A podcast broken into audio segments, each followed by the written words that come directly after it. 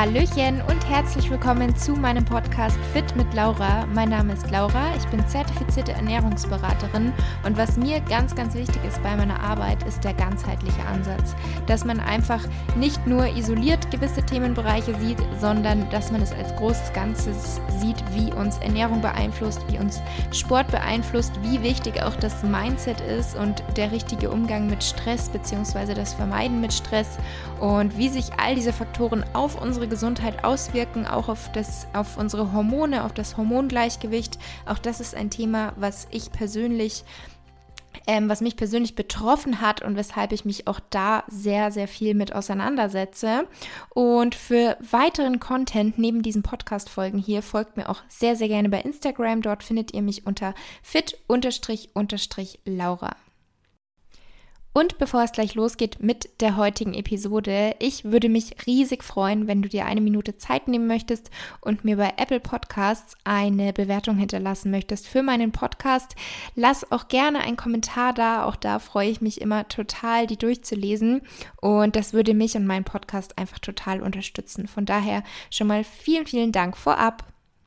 Willkommen zur heutigen Podcast-Episode. Schön, dass du dabei bist. Ich hoffe natürlich, euch allen geht es gut. In der heutigen Episode wird es ein Overrated, Underrated geben. Ähm, ich hatte sowas schon mal bei Instagram gemacht. Das bedeutet, für alle, denen das vielleicht jetzt gar nicht sagt, ich bespreche ein bestimmtes Thema oder Produkt oder eine Behauptung oder was auch immer und sage dazu, ob ich persönlich finde, dass das overrated wird, also überschätzt oder unterschätzt, also underrated oder auch fairgerated wird. Also ob quasi der Hype, wenn zum Beispiel ein Hype um ein Produkt besteht, ob das gerechtfertigt ist oder ob ich sage, boah, nee, überhaupt nicht, völlig übertrieben, ist es überhaupt nicht wert. So als Beispiel für alle, die vielleicht sagen, okay, das kenne ich noch gar nicht. Ich bin sehr, sehr gespannt, wie euch die heutige Episode gefallen wird. Wenn sie euch gut gefällt, dann ähm, lasst mir gerne auch Feedback da. Also schreibt mir sehr gerne bei Instagram. Dann kann ich das Ganze auch gerne nochmal als zweite Episode machen. Und ähm, genau, bevor es aber losgeht, also ich habe mir eben, wie gesagt, so ein paar Themen oder Produkte rausgesucht und werde dazu heute was sagen. Bevor es losgeht, nochmal ganz kurz der Reminder für alle, die neu hier dabei sind oder die es noch nicht mitbekommen haben. Seit dem 1. November könnt ihr mein erstes Kochbuch Eat in Balance, gesund und glücklich ohne Verzicht vorbestellen bei Amazon und ähm, auch bei meiner Webseite, also im Shop unter www.fitlaura.de. Natürlich werde ich euch die Links auch nochmal in die Show Notes setzen. Und genau, wollte das doch ganz kurz loswerden. Es sind dort über 90 Rezepte, also insgesamt 96 gesunde, ausgewogene ähm, Rezepte, die auch einfach zu machen sind. Also es sind alle möglichen Kategorien dabei, über Frühstücksrezepte, Snacks, Dessert, Kuchen, aber natürlich auch ganz, ganz viele herzhafte Gerichte und da eben auch einmal die schnellen, einfachen für jeden Tag oder auch wenn man sagt, man möchte so am Wochenende sich ein bisschen mehr Zeit nehmen oder gemeinsam mit Familie und Freunden kochen, dann sind da auch eben so gemütliche Rezepte dabei, sage ich jetzt mal. Ganz viele auch Salate und Bowls. Bowls dürfen natürlich in meinem Kochbuch auch nicht fehlen. Und neben den Rezepten gibt es aber auch über 40 Seiten Wissen rund um eine bewusste, ausgewogene Ernährung, damit ich euch auch so ein bisschen Tipps und Erfahrungen und Wissen weitergeben kann. Und jetzt würde ich aber sagen, wir starten mit dem heutigen Thema der Episode. Und das erste, was ich mir herausgesucht habe, war das Thema 10.000 Schritte. Ist das jetzt overrated oder underrated oder fairrated? Denn man hört und liest und sieht ja ganz oft diesen Trend, 10.000 Schritte am Tag, das ist der Richtwert und da sieht man ja ganz, ganz häufig auch Stories bei Instagram. Habt ihr schon eure 10.000 Schritte voll? Und es ist so, dass diese 10.000 Schritte auf einem Marketing-Gag beruhen, also nicht auf wissenschaftlichen Studien. Es gibt tatsächlich wenige oder gar keine Studien, die diese Zahl von diesen 10.000 Schritten bestätigen. Natürlich ist viel Bewegung super, aber einmal ist es ganz, ganz wichtig, dass das Ganze nicht mit einem Zwang verbunden ist, also dass das nicht zu so einem Druck und ich muss das schaffen sich entwickelt und es sollte natürlich auch mit dem Alltag vereinbart sein weil ähm, wenn man diese 10.000 Schritte täglich geht, sich damit aber wahnsinnig stresst und irgendwie auch den Alltag einschränken muss und überhaupt nicht mehr happy damit ist, dann schlägt sich das natürlich auch auf die mentale Gesundheit nieder und die sollte wirklich nie beeinträchtigt, ähm, vernachlässigt werden, sowohl beim Thema Sport als auch Ernährung. Mindset spielt auch eine ganz, ganz wichtige Rolle und wenn man dann bei Ernährung und Training alles mit Zwängen macht und das alles in so ein Extrem führt, dann leidet darunter natürlich ganz, ganz stark die mentale Gesundheit, was nicht passieren sollte. Und in Studien hat sich zwar gezeigt, dass natürlich tägliche Bewegung wichtig ist, dass tägliche Bewegung das Sterblichkeitsrisiko senken kann und auch eben dieses Risiko mit zunehmender Schrittzahl deutlich ähm, gesunken ist. Aber ab etwa 7500 Schritten pro Tag konnte kein wesentlicher Zusatznutzen mehr festgestellt werden. Also der gesundheitliche Nutzen ist sozusagen ab 7500 Schritten stagniert. Und das Ganze hatte sich gezeigt in einer Studie von 2019 und ähnliche Ergebnisse haben sich dann auch nochmal in einer Studie aus dem Jahr 2020 gezeigt, an der 5000 Männer und Frauen mittleren Alters teilgenommen haben. Und da war die Wahrscheinlichkeit, an einer Herzkrankheit oder anderen vorzeitigen Todesursachen zu sterben, halb so hoch wie bei denen, die ähm, täglich, also halb so hoch bei denen, die täglich 8000 Schritte zurücklegten, im Vergleich zu denen, die nur 4000 Schritte täglich zurückgelegt haben oder nur 4000 Schritte täglich geschafft haben. Und hier hat sich aber eben auch keine deutliche Nutzensteigerung gezeigt bei zusätzlichen Schritten, also alles, was über diesen 8000 war. Das heißt, laut Studien, aktueller Stand, ähm, sind diese 7.000 bis 8000 Schritte das, was sich eben als nützlich hinsichtlich der Gesundheit herausstellt. Alles darüber hat jetzt keinen deutlichen Zusatznutzen gezeigt. Aber natürlich ist es so, Fazit, dass mehr Schritte dem Körper natürlich auch nicht schaden.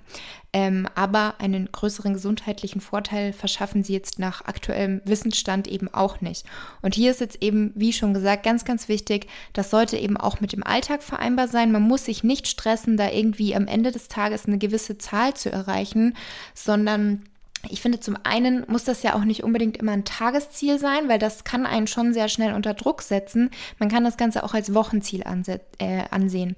Das heißt, wenn man jetzt an einem Tag mal nur 1000 Schritte hatte, weil man wirklich einfach nicht viel Bewegung hatte, weil man super viel zu tun hatte oder es sich einfach nicht im Alltag ergeben hat, dann muss man sich deswegen nicht verrückt machen, sondern das Ganze einfach akzeptieren und so annehmen und dafür bewegt man sich dann an anderen Tagen mehr oder macht am Wochenende einen Ausflug, geht wandern, dann hat man ja auch noch mal deutlich mehr Bewegung als jetzt an so einem Durchschnittsalltag. Und ich finde auch solche Schrittezähler an sich können definitiv sinnvoll sein und hilfreich sein und viele Leute auch dazu motivieren, sich zu bewegen. Also definitiv eine coole Sache und da kann man dann natürlich auch 7000, 8000, 9000, 10.000 als Ziel sich setzen, wo man sich ungefähr immer dran orientieren kann. Und wenn man sagt, mir macht das eh voll Spaß, dann spricht doch absolut nichts dagegen. Ähm, aber es gibt halt auch die Menschen, die sich da wirklich schnell unter Druck setzen lassen, in so ein Extrem reinrutschen und da muss man halt wirklich aufpassen. Da kann es dann noch Sinn machen, das Ganze vielleicht ohne so einen Schrittzähler anzugehen. Auch dann natürlich Bewegung, wie gesagt, ist immer wichtig, aber auch dann kann man zum Beispiel sagen, mein Ziel ist es, dass ich mich täglich 20 Minuten, 30 Minuten, 40 Minuten an der frischen Luft bewege oder wenn ich nicht spazieren war, dass ich 30, 40, 50, 60 Minuten ein Training im, äh, Fitnessstudio gemacht habe oder eine andere Sportart. Also es müssen ja auch nicht immer diese Schritte sein, sondern grundsätzlich ist das halt einfach sehr, sehr gut und wichtig für unsere Gesundheit, dass wir uns bewegen. Und genau, das als Fazit zu diesem Thema. Und dann geht es weiter mit dem Thema Proteinriegel. Sind Proteinriegel overrated, underrated, fairrated?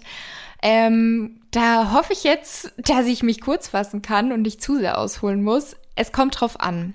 Also ich finde es zum, also generell finde ich es kritisch.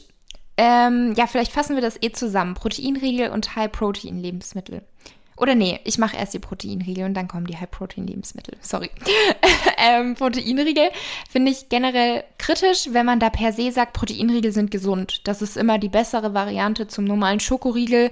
Ähm, und wer täglich zwei, drei Proteinriegel isst, das ist eine gesunde Ernährung.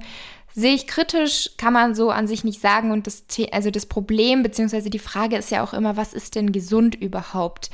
Wenn ich zum Beispiel sage, ein gesundes Rezept oder gesunde Rezepte oder das ist ein gesunder Kaiserschmarrn, dann meine ich damit, dass das Ganze nährstoffreich ist oder nährstoffreicher als das Original, wo ich aber auch gar nicht unbedingt mit ausdrücken möchte, dass das eine gut ist, das andere ist schlecht oder das eine ist gesund und das andere ist ungesund.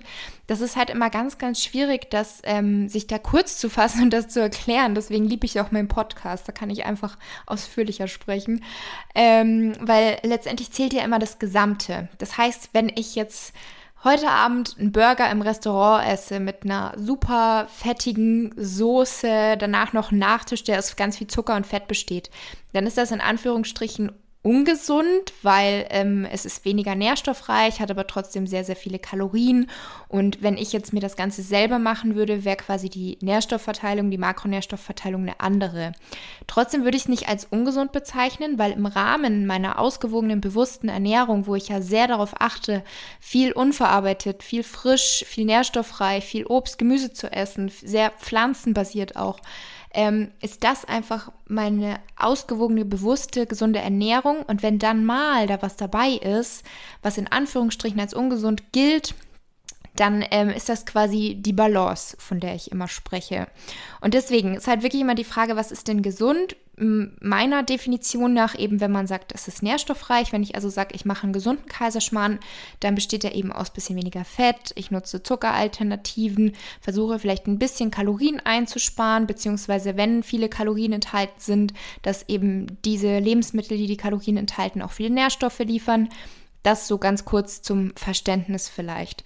Und was aber halt auch wichtig ist beim Thema gesund, ist so eine vernünftige Einstellung gegenüber Ernährung und generell natürlich auch Training. Also auch eine gesunde Einstellung gegenüber Ernährung ist gesund. Also es ist schwierig zu sagen immer, was ist gesund und was ist ungesund. Als kleiner Exkurs. ähm, und was jetzt das Thema Proteinriegel betrifft, ist es wie gesagt, schwierig. Es kommt drauf an. Und es gibt halt auch unfassbar viele Proteinriegel. Und die unterscheiden sich ja auch alle. Also es gibt ja schon alleine grob die Unterscheidung ähm, Proteinriegel, die vegan sind. Also zum Beispiel auf Basis von Erbsenprotein oder Sojaprotein oder Reisprotein oder oft auch eine Mischung.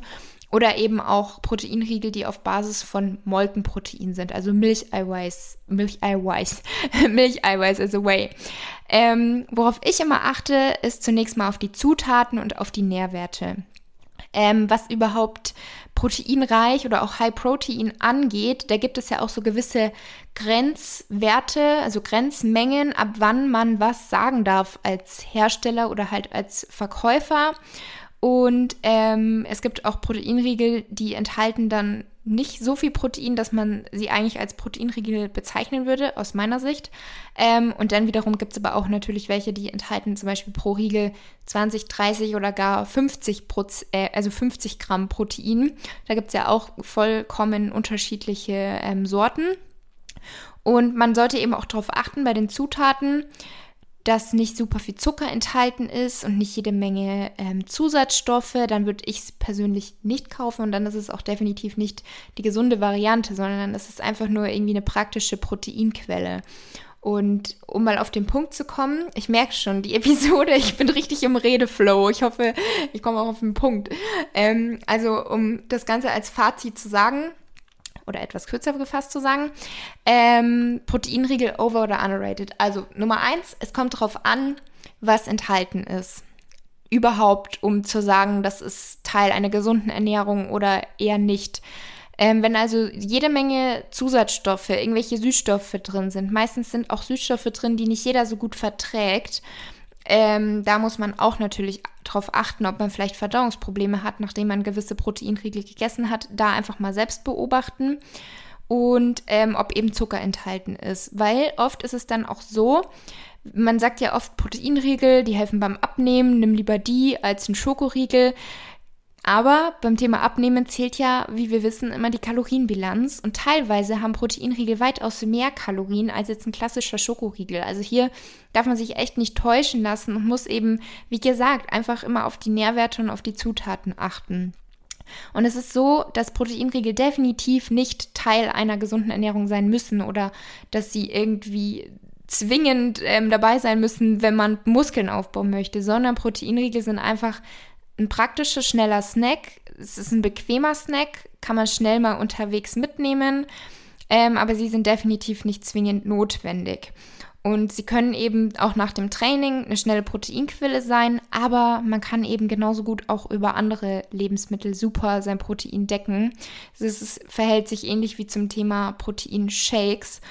Und letztendlich würde ich halt immer darauf achten, wenn ich Proteinriegel verzehre oder wenn ich sie auch oft und ähm, viel verzehre, weil ich einfach sage, es ist so praktisch und ähm, gerade in meinem Alltag oder in meinem Beruf ist es einfach gut, wenn ich die ab und zu da habe dann würde ich halt definitiv darauf achten, was es enthalten. Ist auch vielleicht eine qualitativ hochwertige ähm, Proteinquelle enthalten.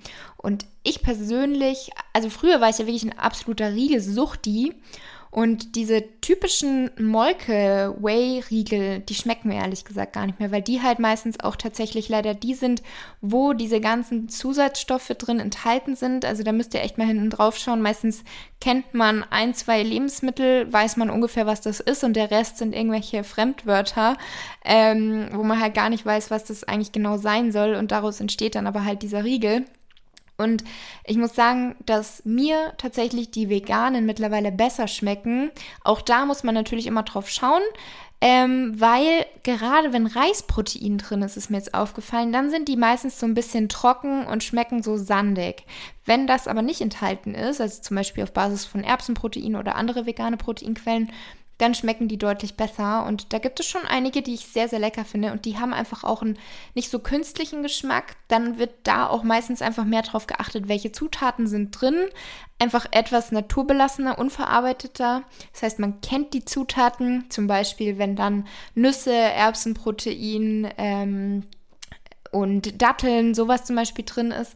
Und mir schmecken die halt auch einfach besser. Ist natürlich Geschmackssache und wie gesagt, bei allem gilt natürlich auch wieder, die Dosis macht das Gift. Man sollte jetzt nicht sich täglich nur von Riegeln ernähren, sondern wenn man halt auch jemand ist, der sagt, es ist immer unterwegs praktisch was dabei zu haben, dann ist mein Tipp auch, statt das Geld die ganze Zeit für Proteinriegel auszugeben, wo vielleicht die Zutaten auch nicht so 1A sind, einfach selber was backen, selber Riegel backen oder selber auch einen Kuchen backen und den portionieren und mitnehmen und so kann man dann eben auch gut unterwegs oder wenn es bequem sein soll, seinen Proteinbedarf decken.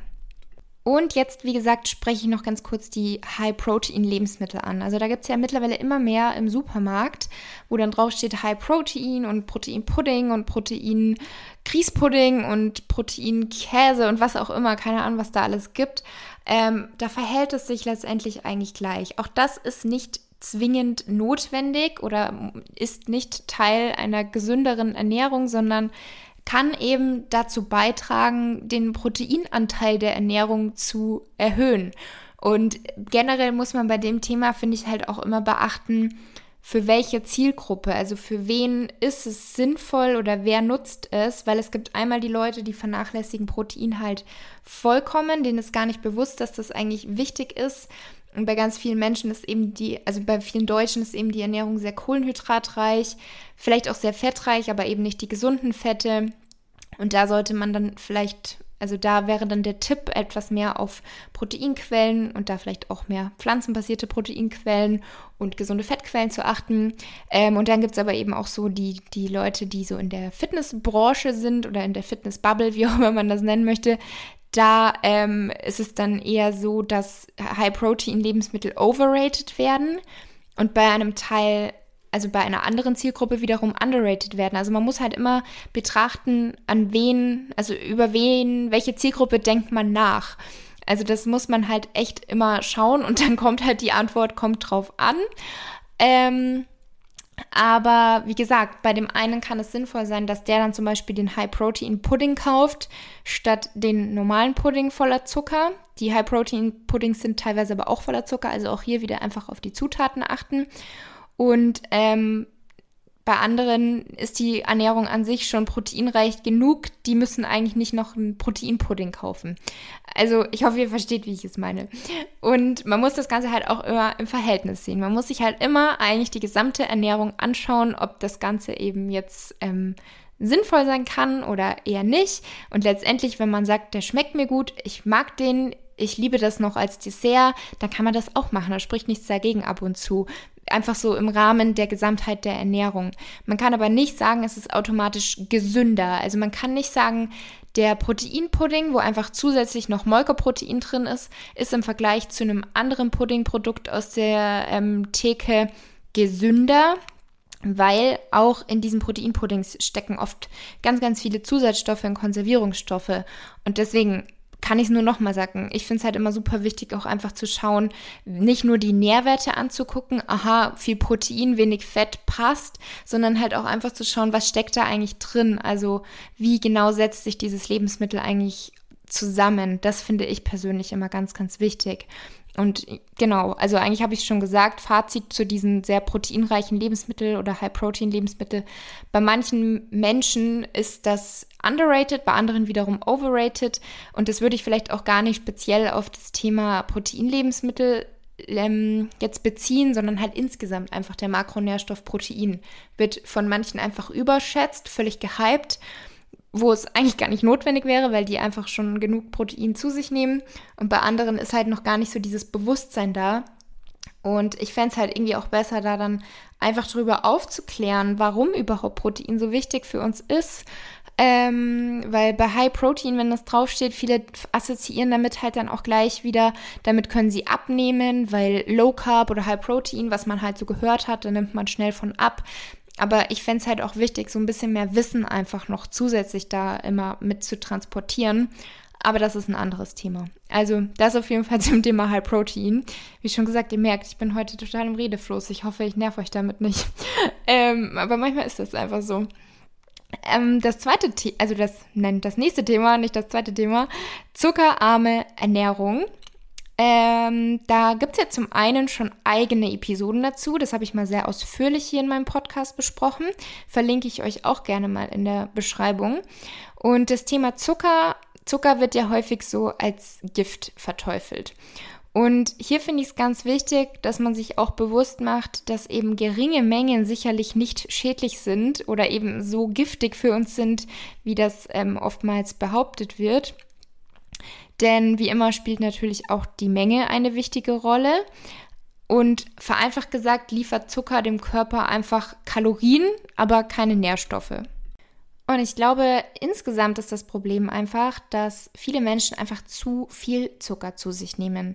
Also einfach diese Ernährung mit vielen verarbeiteten Lebensmitteln, viel Fertigprodukte, ähm, viel Zucker, viel Fett, wenig Ballaststoffe.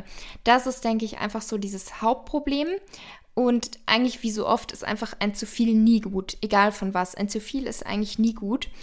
Und ähm, was jetzt so die Menge von Zucker betrifft, also wie viel ist okay, Laut der WHO sollten weniger als 10% der täglichen Energiemenge durch Zucker aufgenommen werden. Und die Obergrenze liegt hier bei ungefähr 50 Gramm. Und ähm, jetzt, um mal darauf einzugehen, overrated, underrated, fairrated, eine zuckerarme Ernährung. Ja, also auch da ist es natürlich wieder so, dass das Ganze von bestimmten Zielgruppen völlig gehypt wird, dass da wirklich, wie gesagt, es gesagt wird, ähm, Zucker ist Gift, vermeidet Zucker, alles wo Zucker drin ist, das ist ganz, ganz schlecht für euch. Und andere wiederum unterschätzen das Ganze. Das heißt, ihnen ist es wirklich nicht bewusst, was die Ernährung eigentlich ausmacht. Also wie krass wir eigentlich unsere Gesundheit mit Ernährung und mit den richtigen Nährstoffen, mit der richtigen Ernährung, wie stark wir da selber was in der Hand haben und das selber beeinflussen können. Deswegen würde ich natürlich insgesamt sagen, es ist immer gut, Zucker im Blick zu haben, Zucker zu reduzieren, darauf zu achten, dass die Ernährung eher zuckerarm ist. Aber man muss sich halt auch nicht verrückt machen und komplett alles streichen und der richtige Panik haben und eben, wie gesagt, den Zucker so krass ähm, verteufeln, als sei er Gift. Und ähm, auch zum Thema macht Zucker süchtig. Ähm, da gibt es ja, also da werden ja nach wie vor einige Studien dazu gemacht. Ich würde mal so sagen, es gibt auf jeden Fall so eine Art Gewöhnungseffekt. Es ist ja so, dass wenn wir Süßes essen, vor allem auch in Kombination mit Fettigen, wird unser Belohnungssystem im Gehirn aktiviert. Und sobald wir jetzt zum Beispiel in einen Donut beißen, dann werden diese Signale ins Gehirn geleitet. Und daraufhin wird dann Dopamin ausgeschüttet, also das Glückshormon. Also darunter ist es auch bekannt. Und wer jetzt ganz oft viele Donuts isst oder halt generell, generell sehr, sehr viele Süßwaren, bei dem stellt sich dann nach der Zeit eine Art Gewöhnungseffekt ein. Das heißt, bei gleichem Süß- und Fettgehalt wird weniger Dopamin produziert. Und daraus folgt dann, dass es eben mehr Süßwaren braucht, also mehr süße Lebensmittel, um sich gut zu fühlen. Also wie gesagt, die Menge macht das Gift, beziehungsweise die Dosis macht das Gift. Also dieser Spruch trifft halt einfach sehr, sehr oft zu und ähm, ich finde generell, man muss halt einfach aufpassen und das von klein auf, also bereits bei den Kindern, finde ich es einfach wichtig, dass man halt generell gar nicht erst so weit kommt oder es dazu kommen lässt, dass man sich das angewöhnt, dass alles extrem süß sein muss, sondern dass man sich das eben abgewöhnt oder eben bei Kindern wirklich aufpasst, dass das gar, also dass das gar nicht erst entsteht, sondern dass man bereits die Süße einer etwas reiferen Banane oder von Datteln oder auch Dattelzucker, da ist ja zum Beispiel der Unterschied, dass Dattelzucker auch noch die ganzen Ballaststoffe enthält. Also das sind wirklich nur pulverisierte Datteln, das heißt, die enthalten auch noch die Mineralstoffe und Vitamine und Ballaststoffe von der Dattel ähm, hat natürlich auch Kalorien, aber eben eine andere Nährstoffzusammensetzung als der raffinierte Zucker und wird dann auch anders im Körper aufgenommen und verstoffwechselt. Ähm, oder auch die Süße von Apfelmark, dass man da einfach sagt, das genügt mir schon, zum Beispiel für einen Joghurt, für einen Naturjoghurt, dass da nicht noch irgendwie zusätzlich jede Menge Süß, Süßungsmittel, Süßungs, ähm, Zuckerersatzstoffe, Süßstoffe und so weiter. Da gibt es ja ganz, ganz viele Alternativen auch. Also dass man generell auch nicht den Zucker irgendwie irgendwie dann eins zu eins ersetzt oder nur weil irgendwas kalorienfrei ist oder kalorienarm, dass man dann damit es übertreibt, weil man sich denkt, ja, das hat ja keine Kalorien, ist ja dann nicht so schlimm wie Zucker. Ich finde es also ich persönlich finde es einfach wichtiger, dass man halt generell versucht, dass man gar nicht erst so weit kommt, dass alles so extrem süß sein muss, weil ähm, das verändert natürlich auch so die Geschmacksnerven. Man gewöhnt sich daran und dann will man es immer süßer und süßer und ich habe auch eine Zeit lang mal sehr, sehr viel von solchen Zuckerersatzstoffen konsumiert. Und irgendwann hat man halt dann gar nicht mehr so dieses, ähm, diese Sensibilität gegenüber, was ist denn eigentlich süß und was man selber dann als vielleicht gar nicht so süß empfindet. Da denken andere, oh Gott, das kann ich nicht essen, das ist ja viel zu süß. Und mittlerweile bin ich halt echt an dem Punkt, dass ich sage, wow, Apfelmark, eine reife Banane, einfach eine gute Süße und halt einfach auch super lecker, so direkt aus der Frucht. Und wie gesagt, es ist halt wirklich eine Frage der Gesundheit, äh, der Gesundheit auch, aber es ist halt wirklich eine Frage der Gewohnheit. Und wo man natürlich auch aufpassen muss, was jetzt das Thema Zucker betrifft, ist gerade bei Fertiggerichten, bei stark verarbeiteten Gerichten und natürlich aber auch bei ähm, Getränken, da ist auch oftmals sehr, sehr viel Zucker enthalten und auch teilweise in Lebensmitteln, wo man es gar nicht vermutet oder wo vielen gar nicht bewusst ist, dass da so viel Zucker drin ist. Ganz einfaches Beispiel Ketchup oder Soßen, da ist so viel Zucker teilweise drin und zusätzlich eben auch noch jede Menge Bindemittel, Konservierungsstoffe. Also auch da, ich finde es generell einfach total wichtig und halt auch spannend, wenn man sich so ein bisschen mal auseinandersetzt mit Lebensmitteln und mit Ernährung, dass man einfach sich manchmal die Zeit nimmt und im Supermarkt mal schaut bei den Lebensmitteln, die man immer so kauft, was ist da eigentlich enthalten? Also welche Zutaten stehen da eigentlich hinten drauf? Und damit kommen wir auch schon zum Ende der heutigen Episode. Ich hoffe, es hat euch gefallen. Wie gesagt, ich bin super gespannt auf euer Feedback. Wenn euch das gefallen hat, wenn ihr dazu noch weitere Episoden wollt, vielleicht noch weitere Themen habt, wo ihr sagt, hey Laura, erzähl doch gerne mal, was du dazu sagst. Ist das overrated, underrated, fairrated? Ähm, dann schreibt mir sehr, sehr gerne bei Instagram oder gerne auch eine E-Mail. Die Mailadresse findet ihr auch in den Show Notes.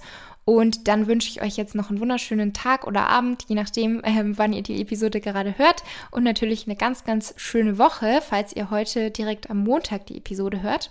Und wir hören uns dann nächstes Mal wieder. Macht's gut!